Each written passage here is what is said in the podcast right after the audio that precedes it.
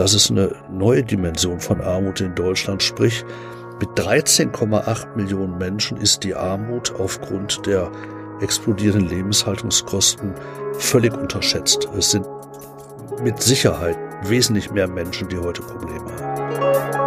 Ich glaube, gerade in dieser Situation, wo so viele Menschen merken, dass es genauso ist wie 2008, dass nämlich die Unternehmen gerettet werden und sie nicht, dass wir ein großes gesellschaftliches Potenzial haben, um diesmal in der Klassenauseinandersetzung ähm, ein Kräfteverhältnis zumindest ein Stück weit zu verschieben.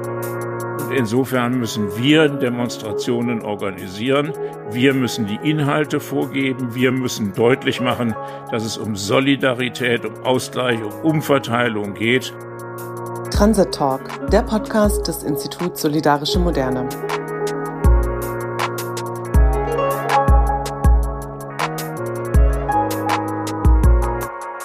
Herzlich willkommen zum Transit Talk Nummer 5. Ich freue mich sehr über alle Zuhörerinnen und Zuhörer, die sich zuschalten.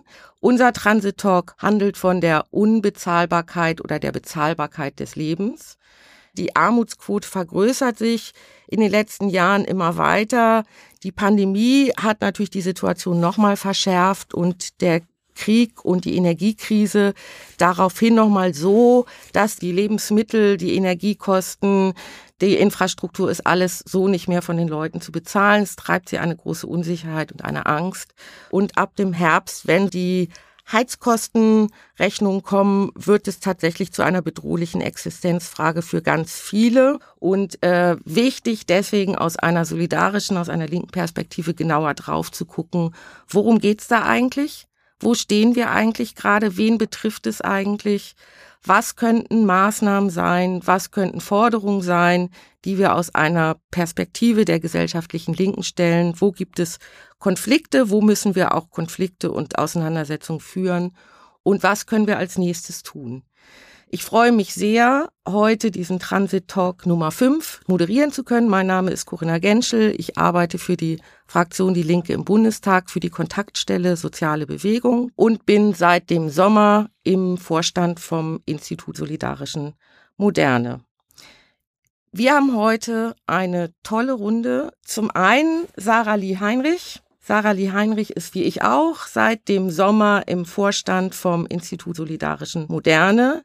Sie ist seit dem Herbst 2021 Co-Vorsitzende der Grünen Jugend und sehr umtriebig, wenn man sich ihren Social-Media-Account, Pressemitteilungen und so weiter anguckt. Und zwar nicht nur seitdem sie die Co-Vorsitzende der Grünen Jugend ist, sondern vorher schon in Sachen Vernetzung, in Sachen Umverteilung, Entlastung, Energiepreise, 9-Euro-Ticket weiterführen und woher ich sie auch kenne, aus einer Tagung gegen Armut und das Hartz-IV-System von dem Paritätischen Gesamtverband. Und damit gehe ich über zum zweiten Gast. Das ist Ulrich Schneider, Hauptgeschäftsführer des Paritätischen Gesamtverbandes.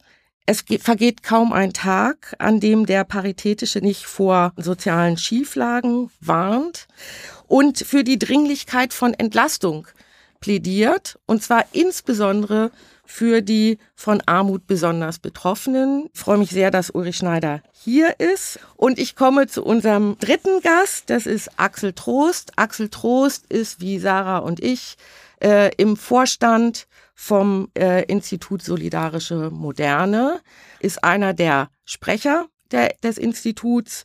Er ist ein Ökonom und hat den Schwerpunkt gerechte Wirtschaftsordnung und ist ein Experte für gerechte Finanzpolitik. Er schreibt und ist ein Senior Fellow bei der Rosa-Luxemburg-Stiftung für Wirtschafts- und Sozialpolitik. Das ist unsere Runde. Wir beginnen mit dem ersten Teil. Das ist quasi der Problemaufriss, damit wir wissen, wo wir eigentlich stehen. Wie lässt sich die derzeitige Situation beschreiben? Und ich möchte gerne von Ulrich Schneider wissen, ihr schreibt ja und ihr arbeitet zur Armutssituation schon sehr lange, wie ich äh, einführend gesagt habe.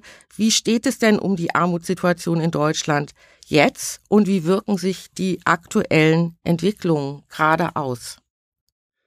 Einmal ist es so, dass äh, wir derzeit in Deutschland, und wenn wir von Armutsstatistik sprechen, meinen wir mit derzeit immer das letzte Jahr.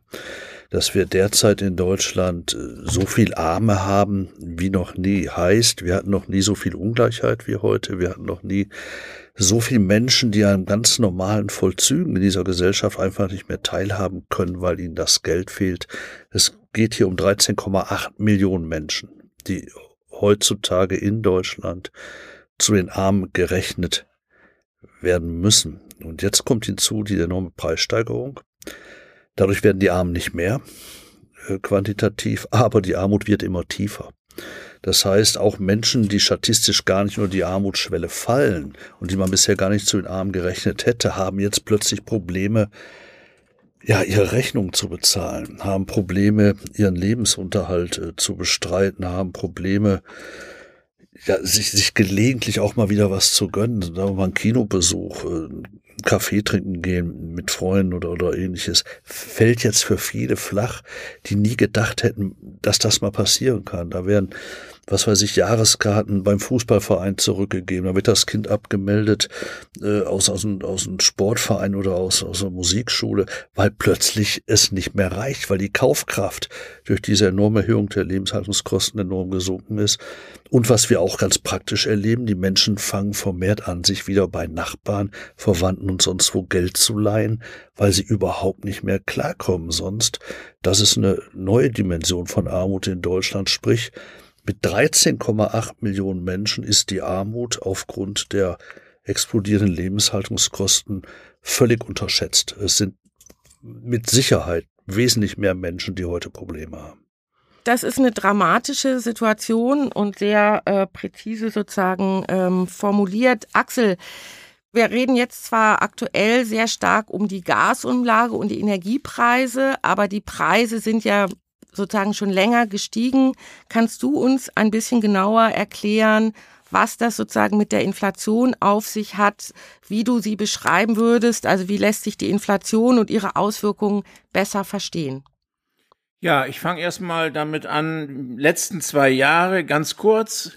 Äh, in 2020 haben wir einen deutlichen Wirtschaftsabschwung, ein deutliches Minus durch Corona erlebt in 2021 auch durch die vielen wirtschaftspolitischen Maßnahmen der Bundes- und der Landesregierungen hatten wir dann eine deutliche Wirtschaftsaufschwung wieder. Äh, und dann hatten wir sozusagen mit Beginn des Krieges Russland auf einmal neue Krise, haben nach wie vor anhaltende Schwäche ähm, in äh, China und äh, dann kommt eben diese gigantisch gestiegene Inflation. Und wenn man das nochmal längerfristig sieht, wir haben bis Anfang 2021 gegen die Deflation äh, gekämpft. Also auch in Deutschland hatten wir keine zwei Prozent Inflationsrate. In anderen europäischen Ländern oder anderen äh, Euro-Staatenländern war es noch viel mehr. Und dann haben wir 2021 erlebt, dass wir das erste Mal deutliche Preissteigerungen schon hatten.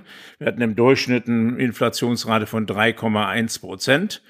Und dann mit dem Ausbruch des Russlandkrieges durch die Intervention, durch die Invasion äh, von Russland hatten wir dann sozusagen den großen Anstieg und liegen jetzt irgendwas zwischen sieben und neun Prozent, je nachdem, wie das monatlich ähm, gemessen wird.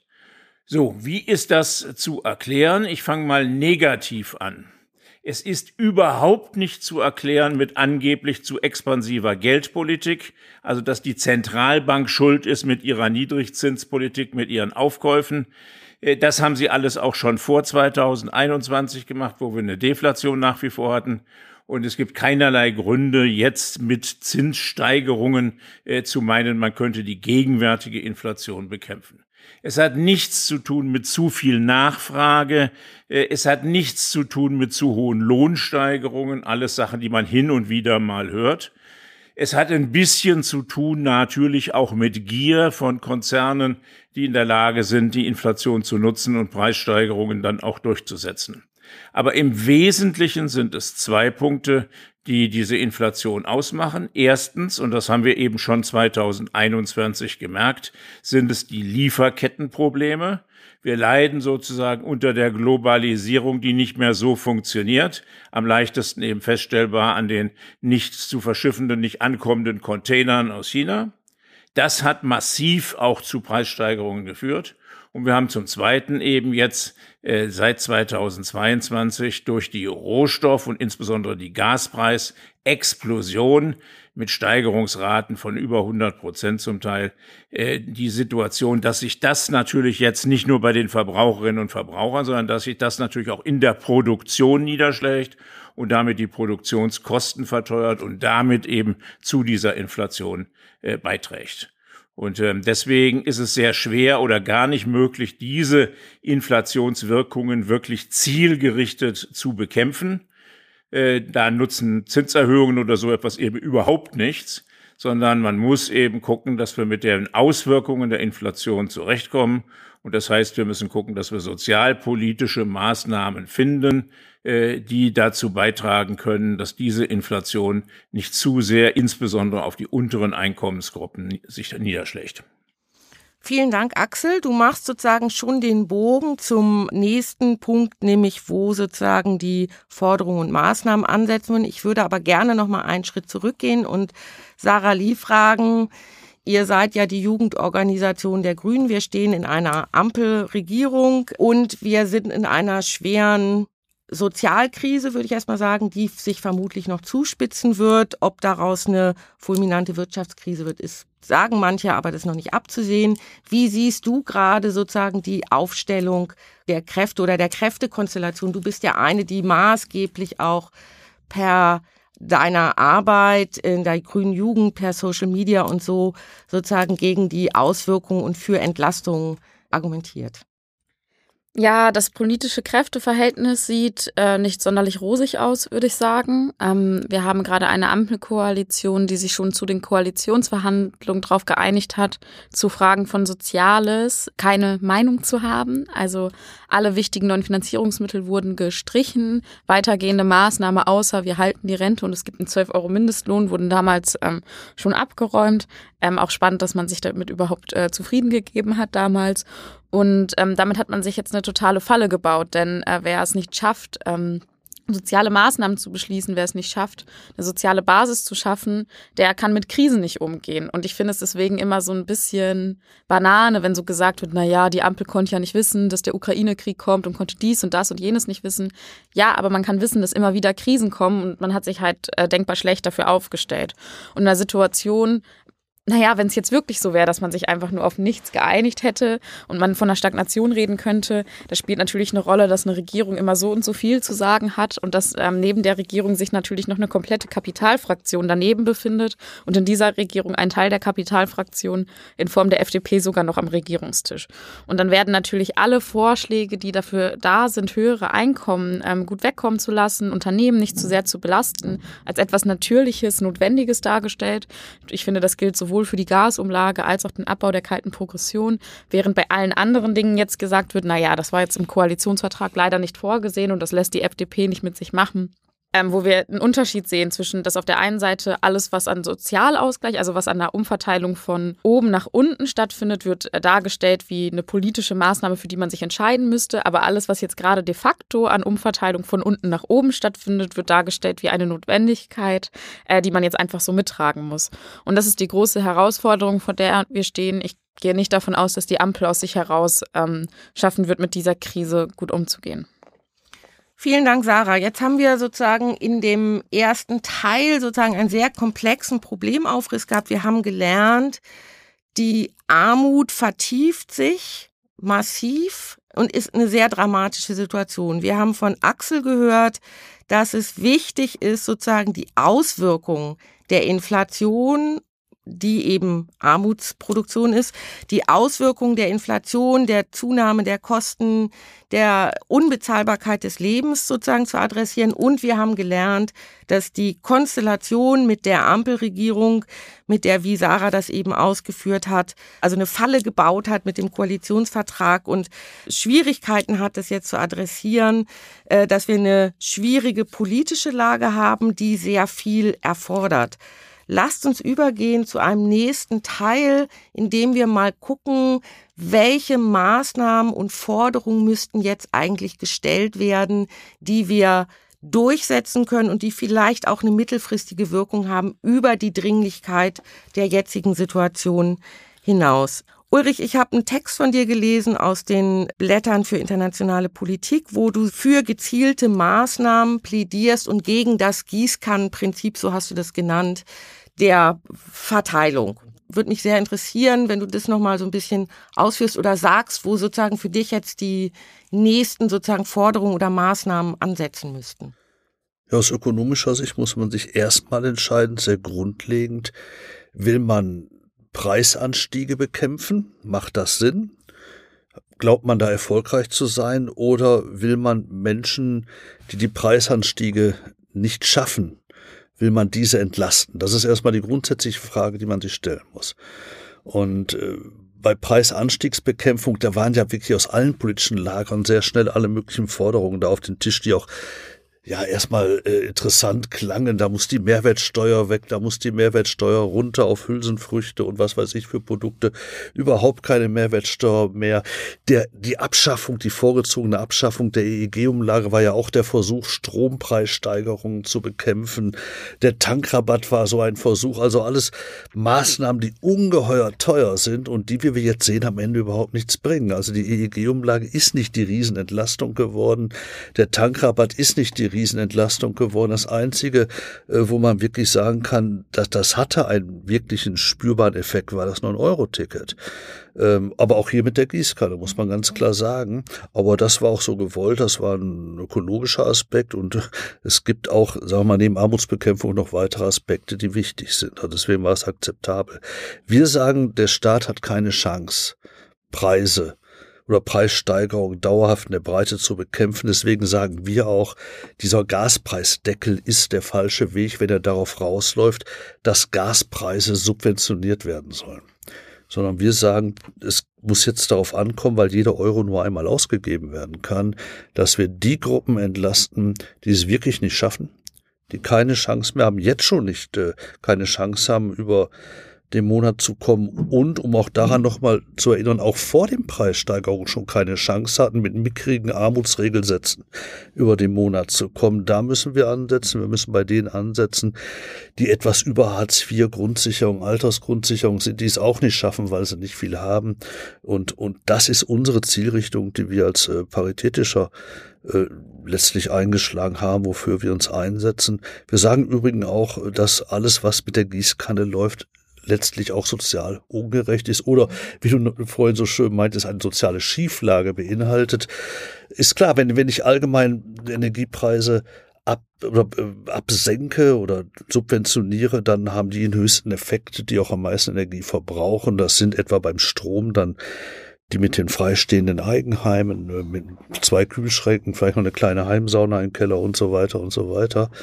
Beim Tankrabatt haben wir es ganz brutal gesehen. Die SUV-Fahrer mit dicken Hubraum, die hatten natürlich den größten Entlastungseffekt. Das wollen wir nicht. Das halten wir auch für ungerecht und ja, nicht klug. Okay, vielen Dank. Das heißt, bei einem nächsten Entlastungspaket würde es unter anderem darauf ankommen, sehr viel gezielter Maßnahmen zu entwickeln, ja, ganz, ganz konkret 200 Euro mehr Regelsatz. Und zwar nicht erst ab nächstes Jahr, sondern ab Oktober äh, für alle, die in Grundsicherung sind. Wir sagen massive Ausweitung des Wohngeldes. Wir haben heute gerade mal etwas über 600.000 Haushalte, die Wohngeld beziehen. Bei 7,7 Millionen armen Haushalten. Das ist ein Witz. Das heißt, wir müssen die Zahl der Wohngeldempfangenden Haushalte auf etwa drei Millionen hochziehen, damit hier ein Effekt eintritt. Äh, das heißt, die Einkommensgrenzen müssen neu justiert werden für die Berechtigung auf Wohngeld und das Wohngeld verbessern, um eine Energiekostenkomponente beziehungsweise Warmmiete zur Grundlage des Wohngeldes machen und nicht mehr nur die Kaltmiete. Das ganz knapp formuliert unsere Hauptforderung. Vielen Dank. Axel, du hast eben auch gesagt, dass es wichtig ist, die Auswirkungen der Inflation sozusagen anzugehen mit Maßnahmen und Forderungen. Du hast auf deiner Webseite, aber auch schon in Gesprächen sozusagen eine Verbindung gezogen zu einer Forderung oder einer Berechnung, die Attac Österreich gemacht hat, die sozusagen einen sehr spezifischen Gaspreisdeckel fordern, nämlich einen, der ein Grundkontingent finanzierbar macht für alle Beteiligten und dann über einem Grundkontingent, das kann man dann unterschiedlich berechnen, aber der dann die Preise sozusagen über dem Grundkontingent sehr stark aufhebt. Vielleicht willst du noch mal was zu so einem Gaspreisdeckel sagen, aber auch noch mal darüber hinaus, was für dich anstehen würde, wie man die Auswirkungen der Inflation in der derzeitigen Lage besser adressieren kann oder wo sozusagen der Hebel eigentlich angesetzt werden müsste. Ich glaube, dass neben dem, was Ulrich dargestellt hat, dass wir Direktzahlungen an Haushalte äh, brauchen, an bestimmte Empfängerinnengruppen und deutliche Erhöhungen, Wohngeld und, und, und, dass wir so etwas wie einen Gaspreisdeckel dringend brauchen. Deswegen auch brauchen, weil wir überhaupt nicht wissen, wie sich die Gaspreise in den nächsten Monaten entwickeln werden und wir jedes Mal dann wieder mit Zahlungen und Einmalzahlungen, sonstigen Zahlungen dieser Entwicklung hinterherkommen müssen. Und die Idee des Gaspreisdeckels, gibt es jetzt ganz unterschiedliche Möglichkeiten, das auszugestalten. Attac Österreich hat einen ersten Entwurf gemacht.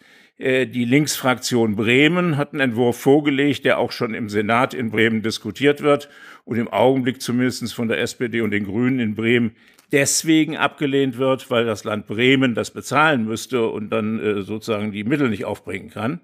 Aber die Grundidee ist, wir haben einen Basisverbrauch, zum Beispiel pro ein Personenhaushalt von 8000 ähm, Kilowatt äh, pro, pro zusätzlicher Person, pro Kind dann nochmal 4000 Euro dazu. Dieses Kontingent gibt es zum bisherigen Preis oder zum Preis von 2021. Also ich finde nicht für kostenlos, aber eben zum günstigen Preis. Und alles das, was darüber hinaus dann verbraucht wird, das wird mit höheren Preisen äh, dann äh, versehen. Das hat den großen Vorteil, dass man wirklich völlig unabhängig von der Preisentwicklung bei Gas in den nächsten Monaten, aber vielleicht auch im nächsten Jahr, äh, die Haushalte in Ruhe sozusagen planen können, wenn ich vernünftig mit meinem Gasverbrauch umgehe. Dann habe ich auch keine zusätzlichen Steigerungen. Und nur diejenigen, die wesentlich mehr verbrauchen, die müssen dann eben tiefer in die Tasche greifen. Und deswegen halte ich dieses Modell, da kann man noch viel dran feilen im Einzelnen, äh, für wichtig, äh, weil es wirklich auf der einen Seite das Sozialpolitische mit dem ökologischen, ich will sparen, ich will eben auch Verbrauch reduzieren, ähm, ohne frieren zu müssen und ohne nicht mehr kochen zu können, miteinander verbindet. Und deswegen hat das, glaube ich, eine große Chance. Es ist eine Forderung, die auch die DGB-Vorsitzende mal erwähnt hat aber es folgt keinen konkreten Konzepte aus ihrem Umfeld. Aber das ist notwendig und auch da stimme ich Ulrich zu. Das muss jetzt ganz schnell kommen. Also es nutzt uns überhaupt nichts, irgendwelche Versprechungen von im Januar und wie auch immer. Die Leute haben jetzt Panik, die Leute haben jetzt äh, die Notwendigkeit, schon äh, erhöhte Nebenkostenrechnungen zu bezahlen und, und, und. Und deswegen muss da jetzt was passieren. Aber diesen Weg halte ich für den ganz, ganz wichtigen, den man angehen müsste. Kann ich dem Axel da eine Nachfrage stellen, weil ich das für ungeheuer wichtig halte? Axel, das, was du vorgestellt hast, geht also davon aus, dass dieser Gaspreisdeckel zu einem bestimmten Kontingent vom Verbrauch sich selbst aus den Tarifen finanziert, der Energieversorger? Nein. Oder meinst du staatliche Subventionen, die da in zig Millionen reinfließen sollen, um den Gaspreisdeckel zu halten?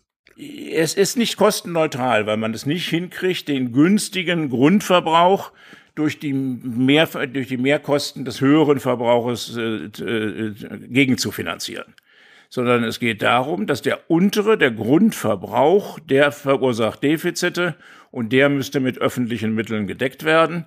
Während das, was darüber hinaus ist, also das sagen wir mal, was diejenigen, die mehr verbrauchen, und das sind, hast du ja schon zu Recht gesagt, diejenigen mit den größeren Wohnungen, den größeren Häusern und, und, und, äh, normal mit der Marktpreisentwicklung äh, sozusagen äh, gaspreismäßig bedient werden. Ich finde das jetzt nochmal eine ganz wichtige, also die Nachfrage und die Ausführung von dir, Axel, sehr, sehr wichtig, weil es ja auch ein Versuch ist, einerseits die Bezahlbarkeit des Lebens oder die Unbezahlbarkeit des Lebens zu adressieren und grob, also sehr gezielt sozusagen zu gucken, wo muss der Staat entlasten, gleichzeitig aber das an dem Punkt, an dem Punkt des äh, Kontingents mit Gaspreisen auch verbindet mit mittelfristigen Forderungen oder Überlegungen, wie kann man sozusagen auch bei Energiepreisen, klimapolitischen Fragen und so sozusagen dranbleiben und jetzt nicht Fragen auseinanderdividieren, die wir in den letzten Jahren ja immer schon zusammen gedacht hat. Da wird noch weiter dran rumgefeilt werden müssen, wie du Axel auch gesagt hast, aber es sind gute Vorschläge auf dem Tisch, an dem zumindest weitergearbeitet werden kann und wo wir uns als diverse gesellschaftliche Linke mit äh, drüber verständigen müssten. Wir haben jetzt die Entlastung, gezielte Entlastung besprochen, ist klar. Und wir haben jetzt nochmal in einem sehr speziellen Fall eine konkrete, mittelfristige sozusagen Forderung, Lösung versucht mit Kontingenten und darin Preisgestaltung nachzudenken. Sarah, Ihr fordert als grüne Jugend und du auch im Speziellen auch darüber hinaus nochmal was. Es geht nicht nur, wenn ich das richtig verstehe, um eine Entlastung derjenigen, die die Kosten nicht mehr zahlen können, sondern es geht auch um das Adressieren derjenigen, die Profite einstreichen, um das ganz einfach zu sagen. Müssen wir die Situation jetzt auch nutzen, um über die Entlastung hinaus die zentral ist und dringlich zu beantworten ist, Forderungen nach Umverteilung stellen, die ein bedürfnisorientiertes Wirtschaften auch stärker machen kann und Umverteilung ins Zentrum stellt. Ja, ähm, bevor ich auf die Frage ähm, eingehe, wie es eigentlich mit weitergehenden Maßnahmen äh, weitergeht, wollte ich zwei Punkte kurz zu der Debatte rund um den Energiepreisdeckel, den ich auch ähm, sehr befürworte, anmerken. Einmal, ich glaube fest daran, wir kriegen das mit, mit Einmalzahlungen nicht geregelt, ähm, weil ähm, wir dann immer wieder ein neues Kräftezehren unter anderem mit dem Finanzminister eingehen müssen, dass wir mal ein bisschen mehr gewinnen, mal ein bisschen mehr verlieren werden. Aber wenn es wirklich Einmalzahlungen geben sollte, die diese Härten ausgleichen für die unteren die Ziele, was auch immer, dann müssten wir jetzt im nächsten Entlastungspaket Einmalzahlung von 1500 Euro an die Leute geben. Und das wird Christian Lindner niemals tun. Äh, da bin ich mir zu 100 Prozent sicher. Ähm, auf der anderen Seite ein, An ein ähm, Gaspreisdeckel oder Energiepreisdeckel, der Stück für Stück teurer wird, halte ich für realistischer. Und ich finde es auch richtig, das Geld dafür auszugeben und das zu subventionieren an der Stelle, eigentlich liegt ja auch die Chance in der ganzen Sache, dass mal ganz viele Menschen ihren eigenen Klassenstandpunkt in den nächsten Wochen und Monaten wieder merken dass man wieder auch Forderungen findet, die eine Breite, also wo sich eine Breite der Gesellschaft halt äh, hinter versammeln kann. Weil es natürlich so ist, dass es nicht nur, keine Ahnung, meine Mama in Hartz IV ist, sondern auch die Leute, die bei uns in der Bäckerei arbeiten, die gerade dieses Problem haben. Und da finde ich, ist der zweite große Punkt drin. Ein Energiepreisdeckel bedeutet Sicherheit. Also bedeutet sich nicht mehr zu fragen, ob es ähm, noch gute Entlastung gibt, sondern zu wissen, dass dieser Bereich, und damit ist die Frage von Lebensmitteln noch nicht geklärt, genau deswegen braucht es die Einmalzahlung ja eben trotzdem, gerade für die Menschen in Hartz IV, ähm, aber dass man Menschen mit einer gewissen Sicherheit äh, durch den Herbst und Winter schickt. Und da setzt dann eben aber auch die Frage an, wie es eigentlich weitergehend weitergeht. Also auf der einen Seite finde ich, dass eine Schuldenbremse auch für sowas legitim aussetzbar ist. Wir haben dabei zugeschaut, wie 100 Milliarden für Panzer ähm, für 20, die 2040 kommen ähm, und dann wahrscheinlich halb funktionieren, locker gemacht wurden.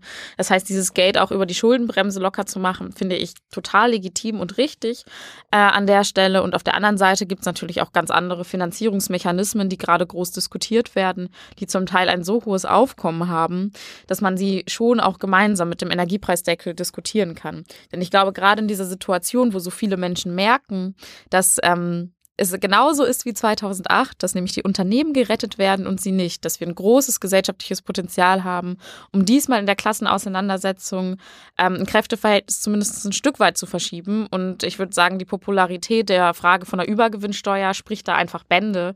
Ähm, ich weiß nicht, ob ihr die Pressekonferenz vom Wirtschaftsministerium gesehen habt, wo, ähm, ja stimmt, Ulrich, du hast drüber getweetet, äh, wo ähm, die äh, Pressesprecherin dann so sagte, ja, wir stehen halt auf dem Standpunkt, Unternehmen dürfen doch Gewinne machen. Und was das für eine Furore danach gab, das ist ja richtig, dass Menschen sich so empören. Und genau das zu nutzen, um weitergehende Umverteilungsmaßnahmen, vor allem bezüglich der Gewinne von Unternehmen in den Mittelpunkt zu stellen. Ich habe das Gefühl, Einkommensfragen sind da so ein bisschen durch, weil alle haben das Gefühl, alle leiden jetzt, jetzt nicht noch eine höhere Einkommenssteuer oder so. Aber an so Vermögensfragen ranzugehen, dafür sehe ich auf jeden Fall ein sehr großes Potenzial. Ähm, auf der einen Seite als Gegenfinanzierung Finanzierung, aber da bin ich immer vorsichtig. Ich finde, wir können auch die Schuldenbremse einfach aussetzen. Aber auf der anderen Seite unter dem Standpunkt ähm, der Gerechtigkeit. Und wir sehen ja, dass es in verschiedenen anderen Ländern ähm, auch funktioniert, anfängt. Und ähm, ich glaube, es lohnt sich genau für diese Forderung, für die Forderung der Übergewinnsteuer, ähm, dann Druck zu machen. Und ähm, auf der eine Sache vielleicht noch auch zu weitergehenden Sachen, weil es immer wieder anklang, was jetzt eigentlich mit dem ökologischen Effekt in dieser Zeit. Und ich würde sagen, dass wir als ähm, Klimabewegung, zu der ich die grüne Jugend auch zähle, gar nicht so einen einfachen Stand haben in diesen Debatten für weitergehende Maßnahmen, gerade weil wir eher aufpassen müssen, dass Leute nicht wieder denken, dass ähm, wir eine Greenflation haben und dass die Klimamaßnahmen eigentlich schuld sind an der Inflation. Stimmt nicht aber äh, denken Menschen schnell. Ich glaube auch da, ähm, Menschen zu sagen, naja, es ist kein Klimaschutz, wenn ihr friert, aber natürlich müssen wir Einsparungen in einem, Indust also in einem industriellen Sektor äh, weiter forcieren und die sollten, ähm, die sollten da jetzt nicht einfach so davonkommen an der Stelle, ist auch ein guter Weg, um, naja, aus dieser 2008-Dynamik davon Auflagen für die Menschen, ähm, Freiheit für die Unternehmen ein bisschen rauszukommen. Vielen Dank, Sarah. Ich würde gleich tatsächlich mit dir weitermachen in der Frage, was denn jetzt eigentlich zu machen ist, weil du hast ja jetzt schon den Bogen gemacht des Verhältnisses sozusagen soziale Fragen und ökologische Fragen miteinander zu verbinden. Äh, mein Eindruck ist aus den Debatten, die ich jetzt aus vielen Vernetzungstreffen mitkriege, aus den diversen sozialen Bewegungen und Zusammenhängen, dass eine wirkliche Anstrengung unternommen wird, sich nicht gegeneinander ausspielen zu lassen, dem Sinne quasi unteilbar zu sein und ökologische Fragen und die sozialen Fragen zusammenzudenken. Wir haben aber gleichzeitig von dir vorhin auch gehört, dass die herrschenden Konstellationen sehr schwierig sind, die Ampelkoalition und ähm, unter anderem die FDP in der Ampelkoalition. Ich glaube, man kann nicht alles auf die FDP schieben. Es gab ja schon mal einen Protest von Wer hat der gibt äh, vor der FDP-Parteizentrale, wo ganz spontan innerhalb von zwei Tagen 200 Leute gekommen sind. Das sind so Ad-Hoc-Geschichten, die großartig sind und schöne Bilder produzieren. Was ist denn aber eigentlich, wenn wir einige dieser Forderungen, Schuldenbremse abschaffen oder aussetzen, gezielte Entlastung auf den Weg bringen für Gruppen, vielleicht auch die Umverteilungsfreie und die Übergewinnsteuer angehen, einen Gaspreisdeckel mit Kontingentlösung auf den Weg bringen. Dafür brauchen wir Bündnisse, dafür müssen wir als gesellschaftliche Linke gemeinsam irgendwie agieren, neben dem, dass wir als einzelne Organisationen und Gruppen ja auch Aufgaben haben. Was stellst du dir da vor? Was könnte sozusagen auf den Weg gebracht werden und welche Rolle hätte die grüne Jugend da drin vielleicht auch? Mm, ich hänge zurzeit auch genauso wie du in sehr, sehr vielen Vernetzungsrunden rum. Manchmal sind wir auch gemeinsam ja am selben Ort und ähm, ich nehme das auch so wahr, dass es ein sehr großes Bedürfnis gibt, viel zu machen. Ähm, und gleichzeitig äh, merkt man, dass es alles sehr verstreut ist. Ich bin ein großer äh, Verfechter des Politikansatzes von unten, dass Dinge von unten erwachsen müssen. Ich glaube aber schon, dass es ein Dach braucht für diese Fragen. Also eine gemeinsame Erzählung, ähm, bei der man sich dann auch mal zurückstellt mit dem, aber können wir nicht noch die zehnte Forderung dazu machen, sondern einen gemeinsamen Fokus zu finden, halte ich eigentlich für zentral. Das ist das Problem oder die Herausforderung, vor der wir gerade stehen, meiner Meinung nach, ähm, ich wünsche Ihnen viel Erfolg in der konstantierten Aktion, ist aber, dass dadurch, dass die Gewer also in Österreich rufen die Gewerkschaften gerade zu den äh, Streiks auf, äh, äh, zu, also alle sollen auf die Straße gehen. Ähm, in Großbritannien unterstützen sie das Enough is Enough Bündnis in Teilen. Das ist hier natürlich gerade in Deutschland schwieriger, aber ich finde nicht, dass man sich deswegen deswegen wegducken kann. Und ähm, deswegen finde ich schon, dass es sehr sinnvoll ist zu schauen, wer können große Träger sein, die gleichzeitig aber auch dezentral organisiert sind, sodass man jetzt nicht immer denkt, oh, wir müssen hier überall eine Großdemo anmelden. Ich glaube, das Wichtige ist nicht, dass immer auch wer hat, der gibt. Es war super, dass die Leute gekommen sind. Aber es kommen halt immer nur Linke. Also es kommen halt Leute, die das schon für sich klar haben. Die Menschen, die auf die Straße gehen müssen, sind die Leute, die gerade extrem belastet sind von der Situation, aber noch gar nicht politisch organisiert.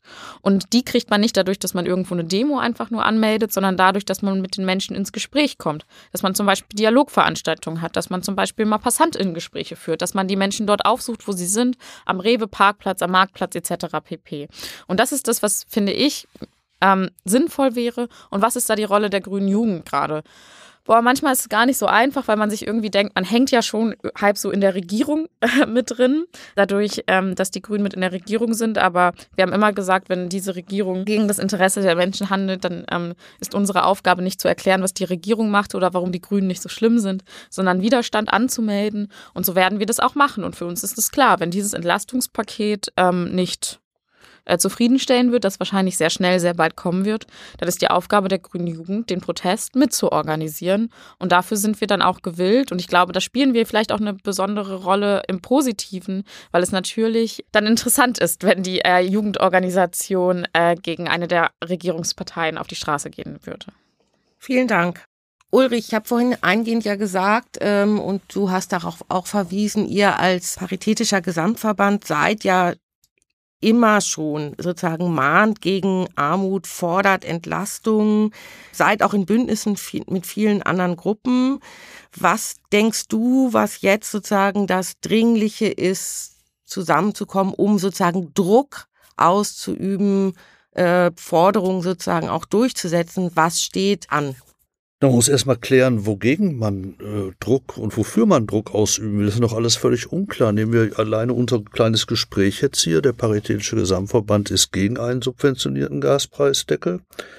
Äh, er sagt, das kostet 20, 30 Milliarden mindestens im Jahr. Die brauchen wir zur zielgenauen Entlastung unserer Bevölkerungsgruppe. Aber das Geld ist dann weg.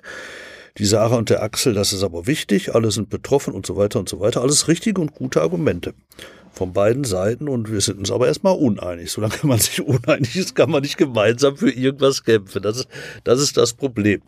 Äh, gegen etwas zu sein, äh, aus meiner Bündniserfahrung raus ist dann schon einfacher. Also wenn die Sarah vorhin sagte, wenn da ein Entlastungspaket kommt, was äh, unzureichend ist, dann sind wir auf der Straße. Stimmt, das ist einfach. Dann kann man eben sagen, das ist unzureichend. Äh, und wir lassen uns nicht teilen und was weiß ich und auch die Unteren müssen und äh, so weiter. Das ist relativ einfach. Positiv ist schwierig. Also wir müssen uns verständigen, wo kann eigentlich eine gemeinsame Klammer liegen jetzt? Äh, wenn man sich in Details schon nicht einig wird, im Zweifelsfalle. Äh, weil es sind ja auch unheimlich viele Vorschläge jetzt auf dem Markt und ich sage auch mal so, die meisten Vorschläge sind auch nicht gerechnet, sondern die sind erstmal so da. Also auch beim Gaspreisdeckel sagt ja kaum einer, nur hinter verhohlener Hand gibt es ein paar Menschen, die das mal ein bisschen rechnen, die sagen, was denn da auf uns zukommen würde finanziell. Und äh, solange man das nicht hat, ist es schwierig, positiv auf die Straße zu gehen und sagen, wir setzen uns eins für.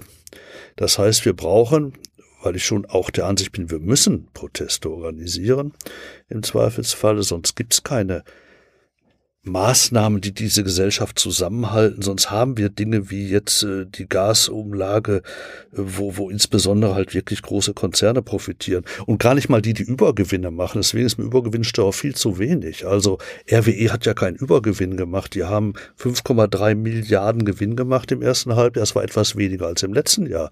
Das würde nicht unter Übergewinn fallen. Aber wir sagen, auch sehr gute Gewinne, wenn die da sind, können doch nicht dazu berechtigen, dass hier noch subventioniert wird.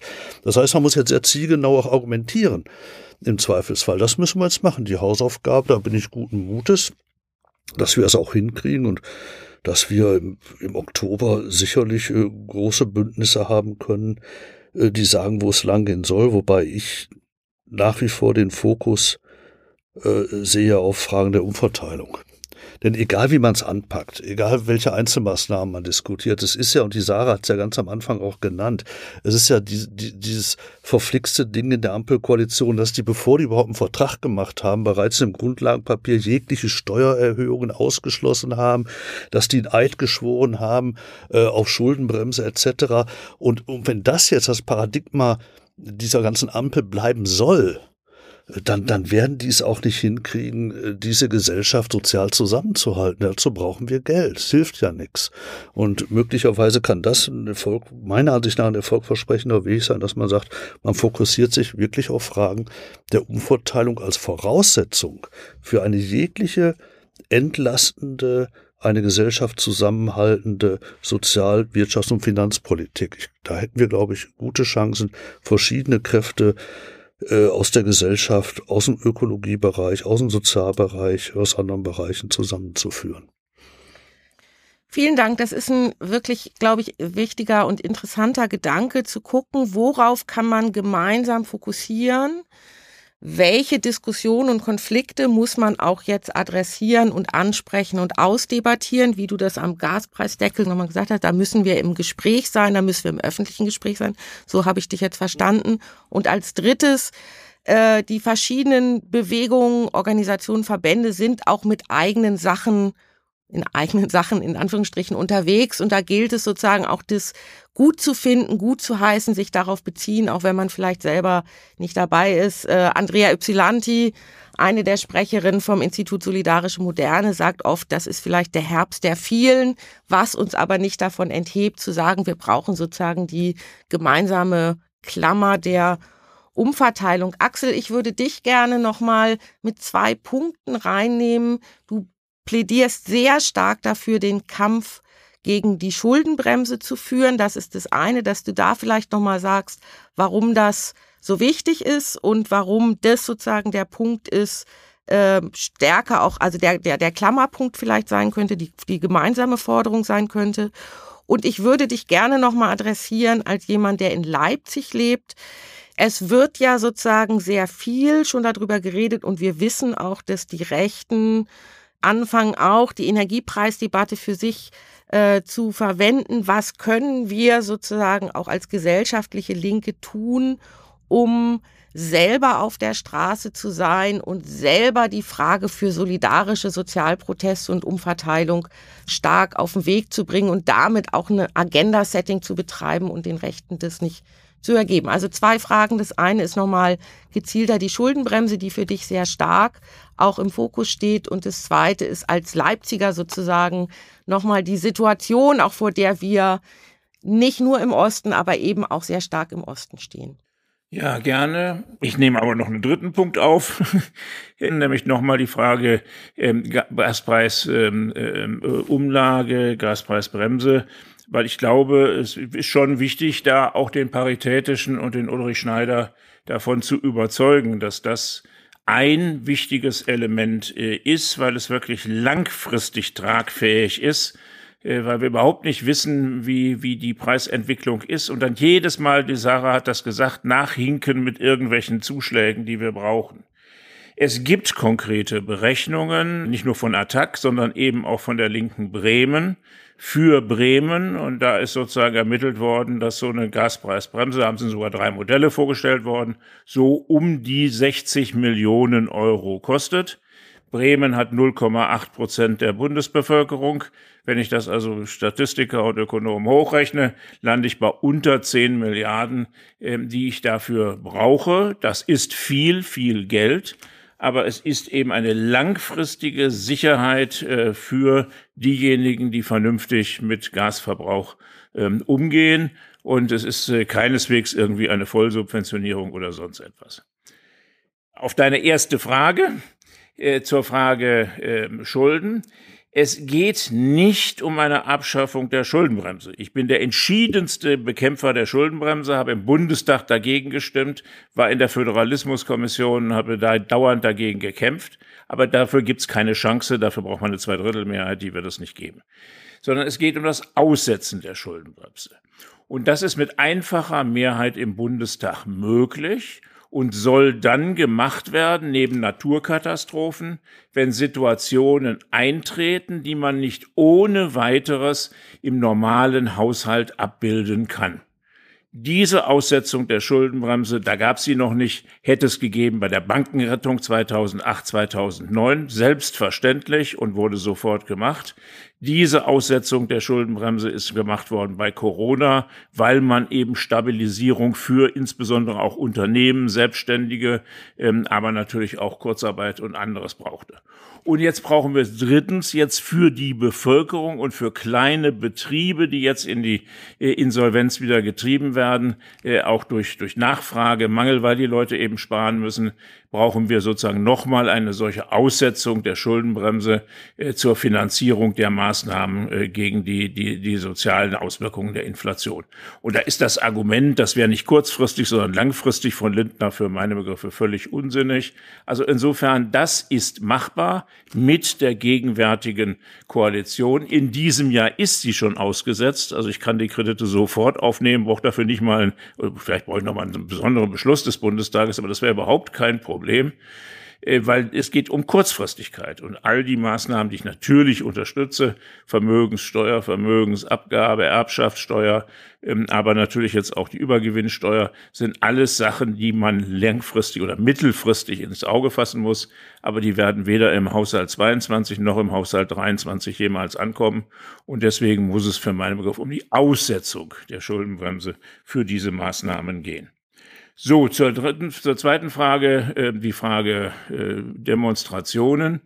Ja, das ist ein wirkliches Problem. Da darf man sich auch gar nichts vormachen, weil in der Tat nicht nur im Osten, aber auch hier im Osten die AfD und alle möglichen Schwurbeler und, und, und äh, dabei sind, jetzt äh, Unmut zu kanalisieren.